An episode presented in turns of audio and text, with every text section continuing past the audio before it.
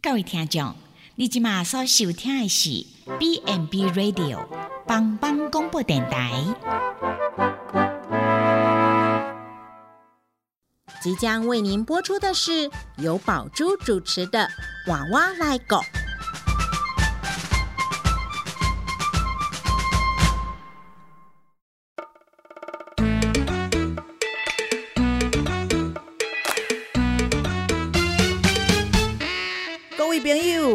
以前的许大人照顾咱大汉，即摆伊嘛已经老了，需要咱的帮忙，免惊，换我来顾。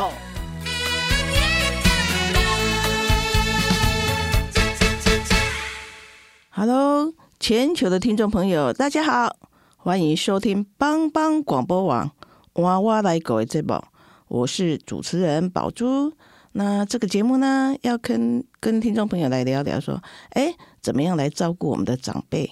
那我们今天来一个比较严肃的话题，我们来谈谈安宁疗护。我想很多听众朋友应该都很清楚什么是安宁疗护，但是也有部分的哈，我们的听众朋友可能哎，他们会哎安宁就讲到死亡就会排斥，但是嗯。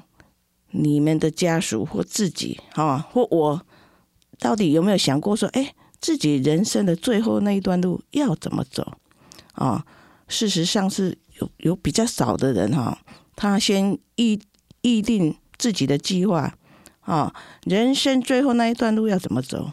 所以当疾病恶化的时候，家人呢会在很慌乱或是悲伤中不知怎么办，往往。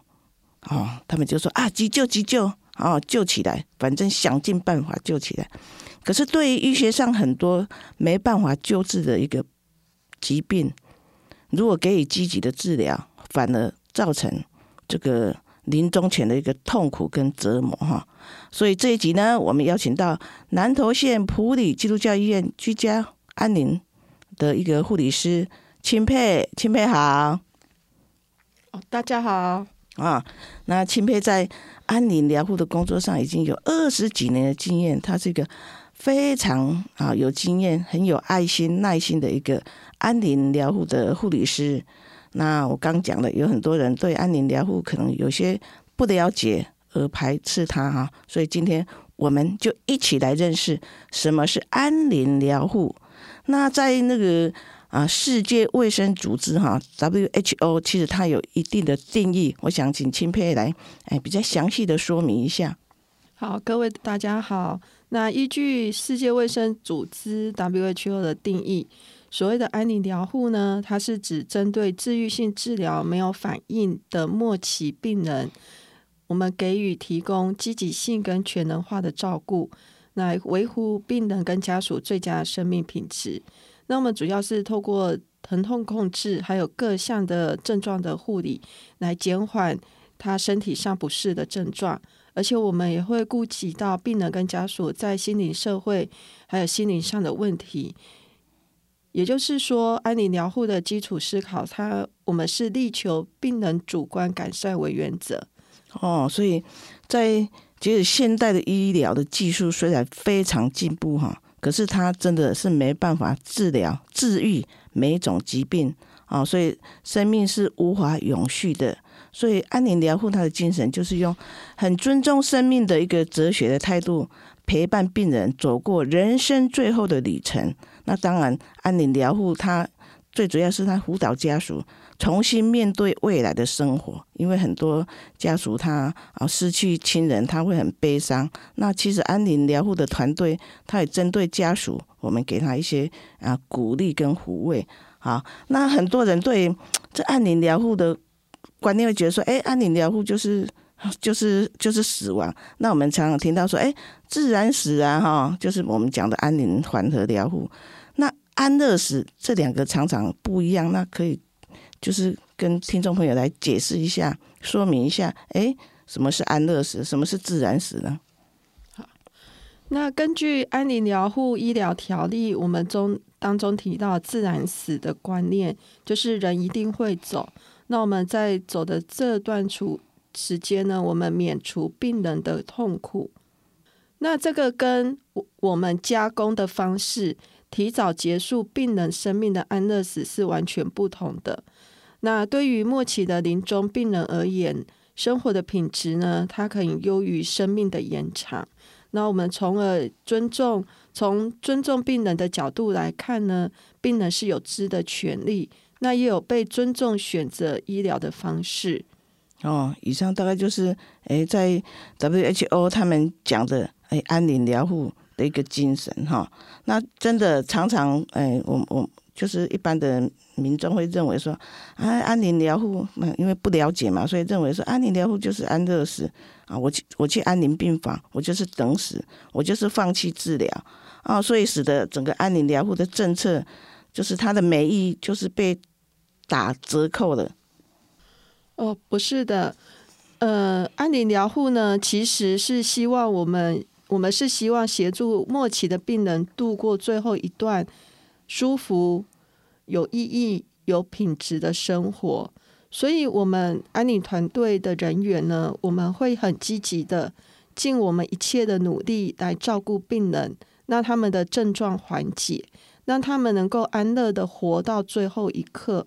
我们绝对不会。不施行医疗行为而刻意的结束病人的生活的生命，嗯，所以，哎，所以安宁疗护它是，其实它是透过一个团队来协助啊，缓解末期的各种不适不适合，就是疼痛啊，大部分是疼痛或是不舒服，比如说恶心、呕吐之类的哈。就是让病人比较在没有痛、比较舒服，而且很很有尊严的啊，直到生命自然结束的那一天啊。所以安宁疗护对于生命，它是一种自然死的一个啊尊严的照顾。那我想请问钦佩，就是说，哎，整个台台湾的安宁疗护，它它怎么样开始去推动的状况是怎么样？那卫福卫立福。卫福部呢，打从八十五年起呢，他就推动了安宁疗护，并且在八十九年呢，办理了安宁疗护纳入健保整合示范计划。那在同年呢，也立法通过了安宁缓和医疗条例。在一百零六年呢，也立法通过了病人自主权利法。那我们成为亚洲第一个完成自然死法案及病人自主权利。法的国家，另外，我们也为了非癌症的病人提供了安宁疗护的服务。哦，对，因为早期大概啊，我们推动安宁疗护，就是在就大部分是癌症的末期，那。那后来就是一百零六年，我们开始有病人自主权利法里面，我们就把非癌哈非癌症的八大类的疾病，我们也纳入在安宁疗护里面。那下一段我们再再来说明哈。那我想钦佩在安宁疗护这么多年的经验哈，有没有什么样的特殊的例子，是你帮忙善终，然后家属觉得哎他很得到安慰这样？在照顾安宁病人的病。病程当中，其实蛮多的病人让我们都很印象深刻。那我们印象深刻就是有很多都是协助返家，像我们有协助一个嗯机好多位机构的病人，长期住在护理机构、护理之家。那其实老奶奶他们的心愿都是想要回家跟家人团聚，所以我们会协助呢机构呢。他们就回家跟家人相聚，有的呢就直接就住在家里面了。那我们安宁居家呢，我们就会提供他们家教导家属在家里面照顾病人的技巧，所以他们呢虽然回到家里，可是也可以在家里面控制症状。那像我们印象最深的就是我们有协助一个。老人家，他本来在护理之家，那我们协助他回去。那最后，他就在自己的丈夫一个老爷爷的陪伴之下，在家里面离开。那爷爷的心愿也得到完成，那奶奶的心愿也得到完成。那这个是很感人的。嗯，我想安宁疗护的其实一个团队的服务的作业，我我我觉得那个圆梦是一个很大项的一个。一个照护哦，那我们也曾经哎，那个长辈他是曾经是就是家里是耕种的，好，因为我们在乡下嘛，种田的。那他心愿他就说，哎，我想回家看看我曾经种过的那一片田。好，我我我觉得这个哎。一个当一个默契的一个老先生，他有这个心愿啊，我们就是想尽办法哈，就是啊跟家属配合啊，我们真的是也是将我们的啊长辈啊送回家哈，看看他家里住的房子，看看他曾经种过的田，甚至他也曾经要看过他种的水果啊。我想，其实，在安宁疗护的工作当中，其实非常多的一个生命的感动哈。那我们刚刚提到，就说哎。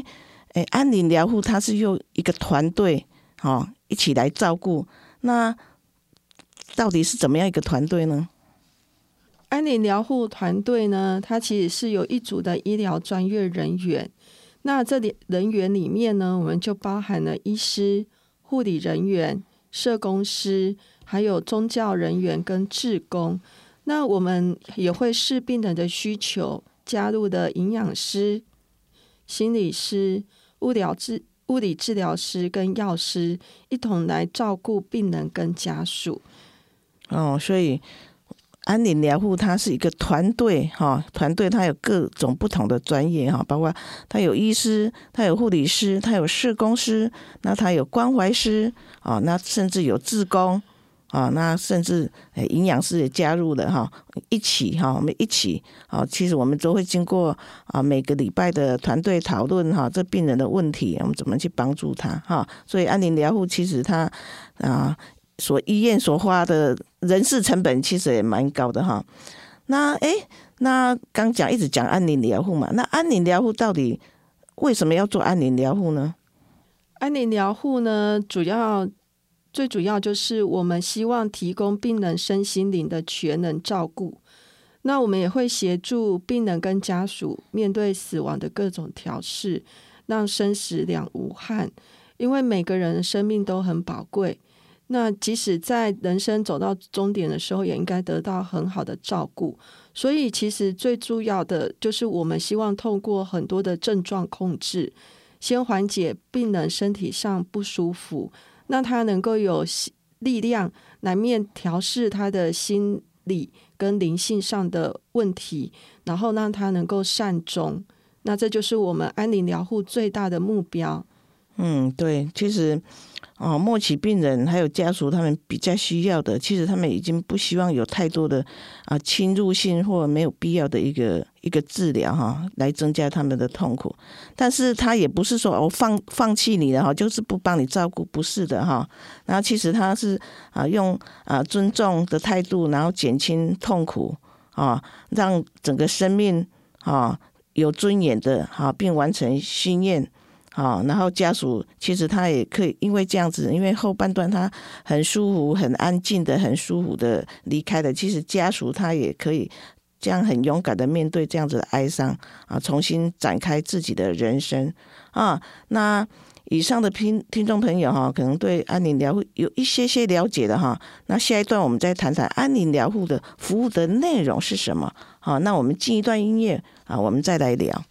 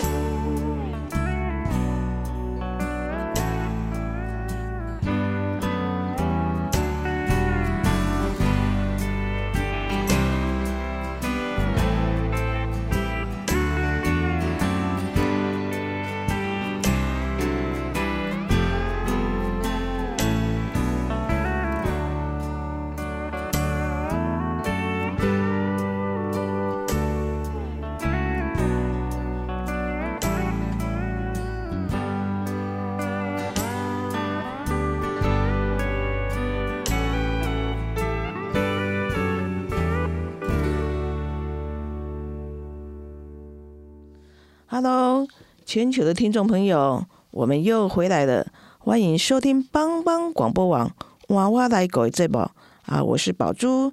那这个节目呢，要跟听众朋友聊聊，哎，怎么样来照顾我们的长辈？那我们今天来谈一个比较严肃的话题，我们来谈安宁疗护。那很多人有想过啊，自己的人生最后一段路要怎么走呢？啊，事实上哈，其实。也不会太多人预先去计划说，哎，我自己人生最后的一段路怎么走啊？甚至我们的长辈啊，那所以当发生疾病恶化的时候，家人通常会在很乱、很悲伤的不知道怎么处理之下，哈，往往就说啊，我们急救，反正你就是把他救起来再说，那反而会增加病人的很多痛苦，因为医学上很多啊，知道。就是没有没办法治疗的一个疾病，如果你积极的治疗，反而造成就是临终啊这个一个痛苦哈。所以现在在现场是我们南投县普里基督教医院居家安宁的护理师钦佩，钦佩好。呃，大家好。啊，那哎，那安宁疗护的对象大概有哪些？我们刚刚讲，哎，癌症末期跟。我刚讲的肺癌八大类嘛，哈，那可可请护理师再解释一下，哎，什么安宁疗护的对象是是有哪些？安宁缓和疗护的服务呢，它是以末期的病人为对象。那我们台湾过去呢，大多是以癌症的病人、渐冻人为主。那我们自从八九十八年九月一号起，中央健保局就正式公告。非八大非癌的疾病呢，正式纳入安宁疗护健保给付。那我们增加的八大八大疾病呢，分别就是呃老年期及初老器质性的精神病态，就像失智症；那其他大脑变质呢，就像中风或者是一些脑伤、意外脑伤的病人。再来是心脏衰竭。然后还有肺部的问题，就是有慢性气道阻塞性疾病，那像是气喘啊，好，或者是还有另外一个就是肺部的其他疾病，另外还有慢性肝病及肝硬化，再来就是急性肾衰竭以及慢性肾衰竭跟肾衰竭的这些疾病呢，都纳入了安宁服务的范围。让更多的末期病人能够受惠。哦，对，除了这个癌症的病人以外，其实很多就是年纪大了啊，或是中风了以后，他长期卧床二三十年也有哈。就是说，他的某些以上这些疾病已经到末期的，其实你再给更多的医疗的治疗，它也是没有效的啊。所以后来就是，哎，我们其实现在在临床上也看。也常常碰到，就是这个八大肺癌的个案，其实它也越来越多了哈。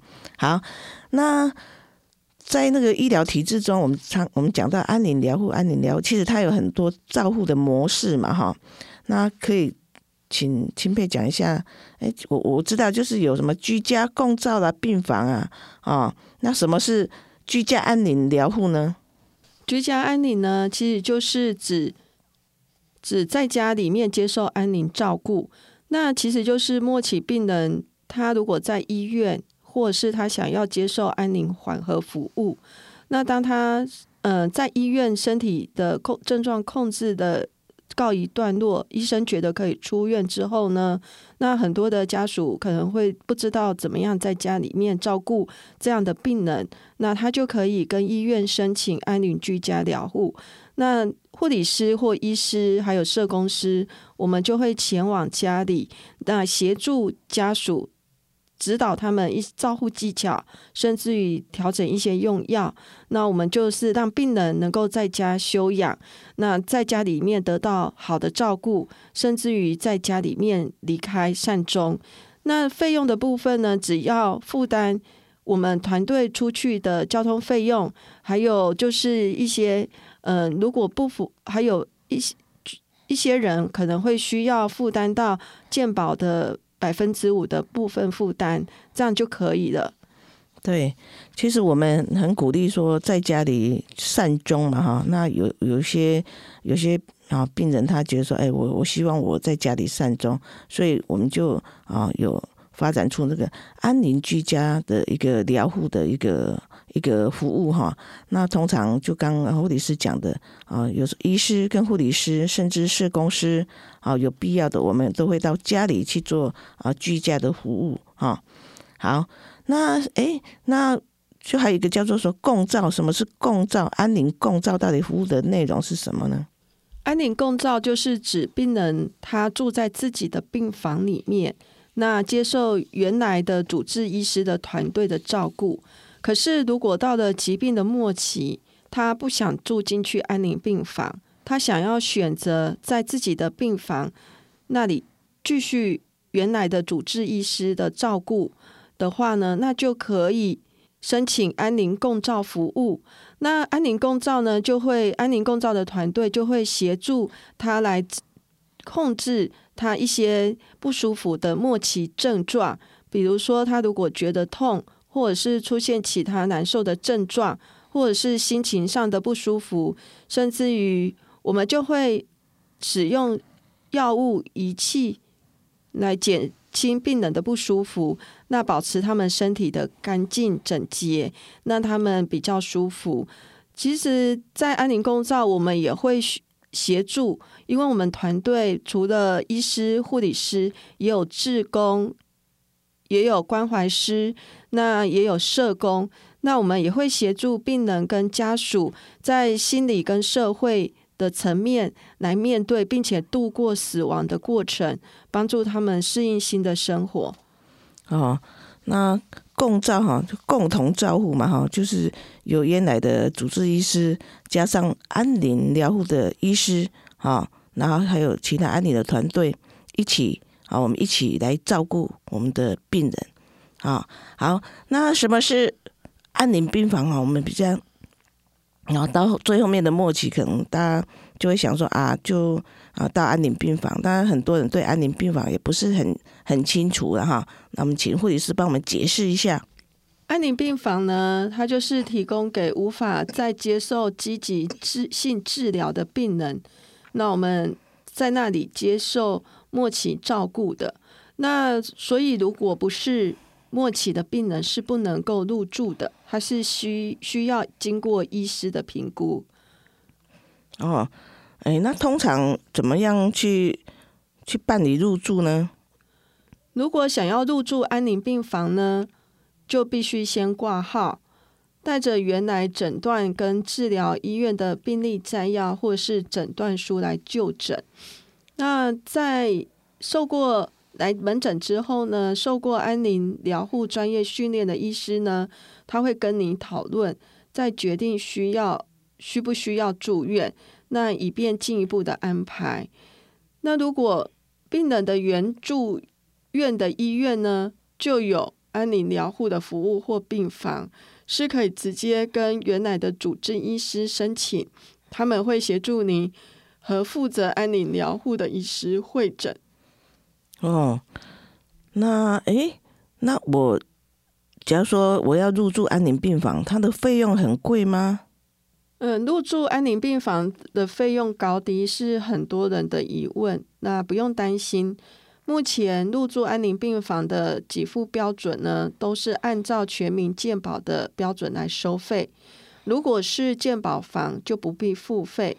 那住两人、住一人房呢？就依照各家医院的规定规定的病房收费标准来收费。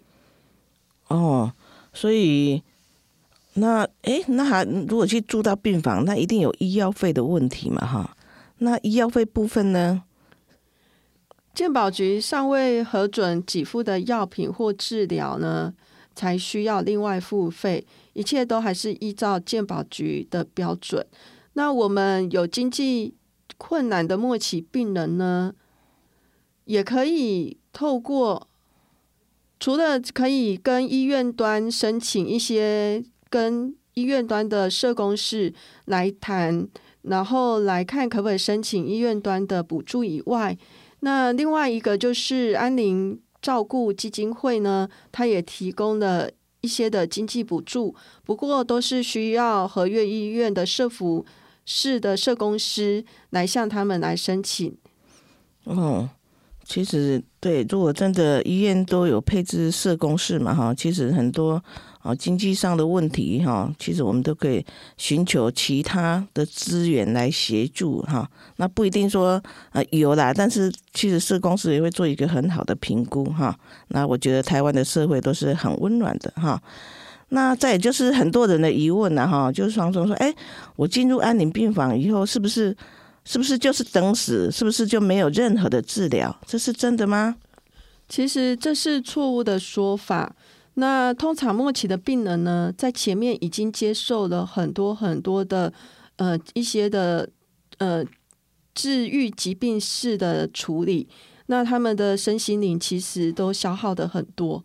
那来到安宁病房呢，我们并不是没有任何治疗，我们反而是很积极的。在减除病人的各种痛苦，我们会透过不论是医疗的处置、呃症状的控制，我们会透过各样的药物跟方式来治疗病人，甚至于我们会会请社工师、呃关怀师来协助，呃来来到病房来协助病人，他来缓解他心灵跟灵性上的疼。痛苦，那这个是我们是很积极在处理的，所以我们并不是让病人就在我们这边来等死，而没有任何治疗，反而是很积极的在处理他各项的治疗。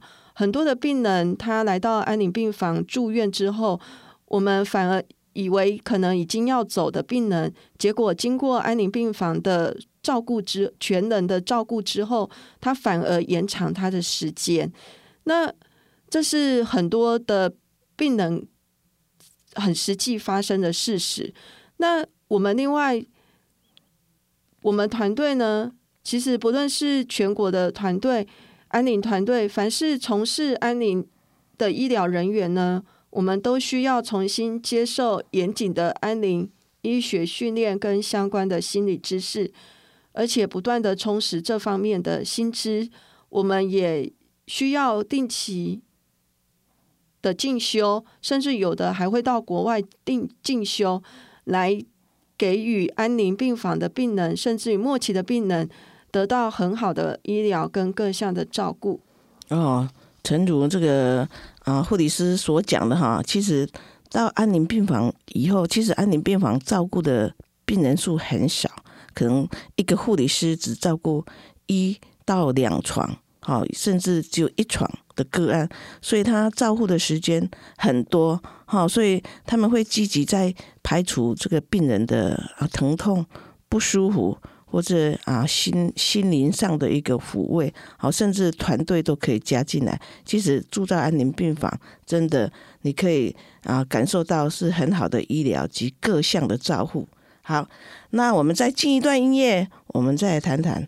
哎，安宁疗护。的啊，服务到底有哪些呢？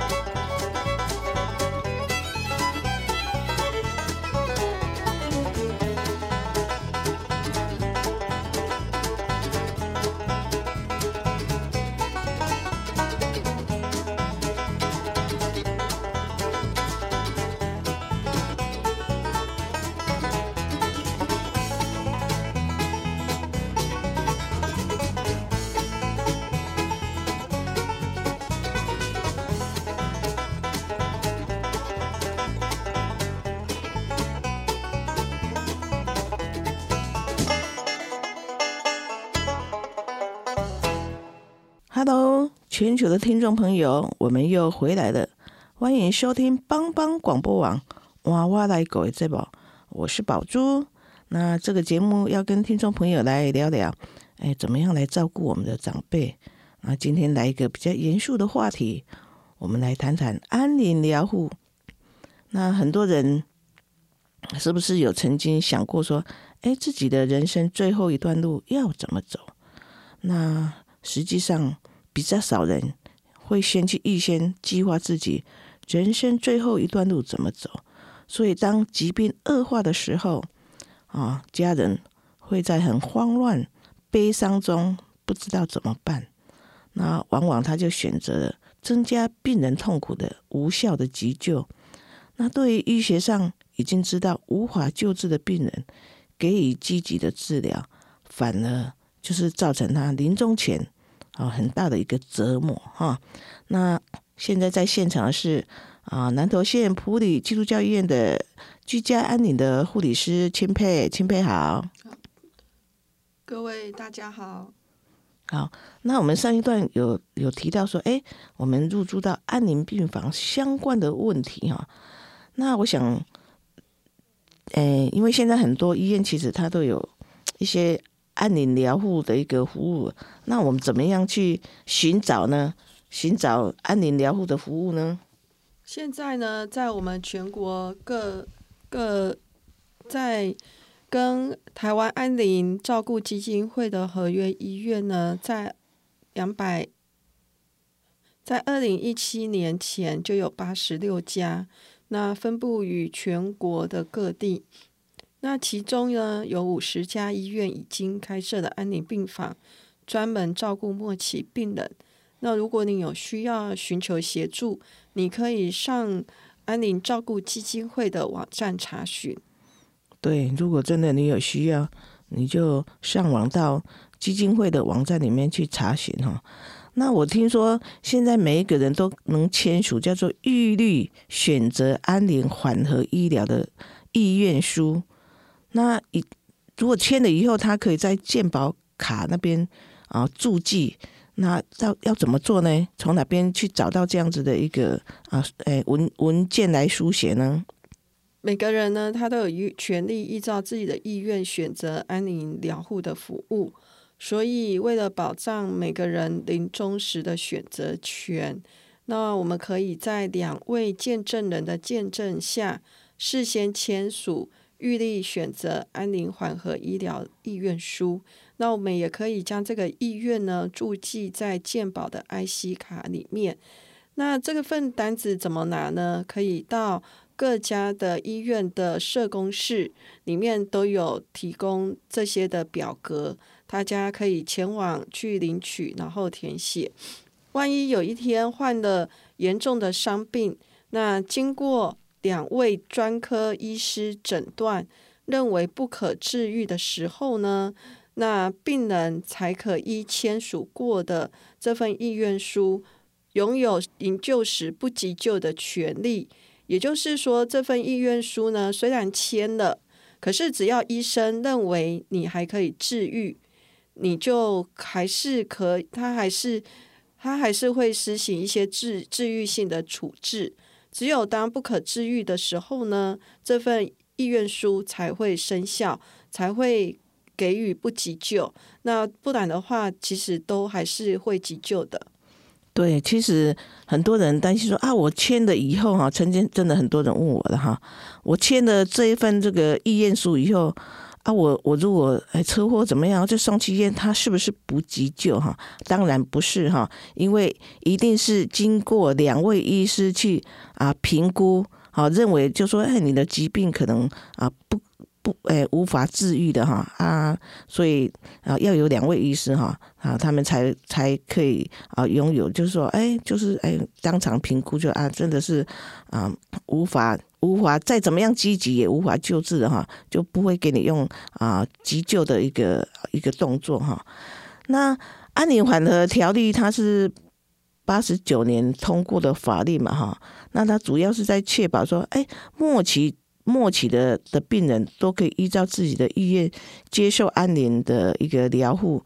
那啊、医师他其实他也可以，就是说，哎，哎，确保就是说，哎，你已经有签了，所以他比较做好一个依据的哈。那我想说，哎，这样子的一个法哈，它适用的对象怎么样？有包括植物人吗？这个法的生生效的先决条件是病程记录末期的阶段，目前并没有疾病别的限制。那所谓的末期病人的定义呢？它是指疾病无法治愈，而且近期内病程的进展呢，已经到死亡，已经是不可避免的。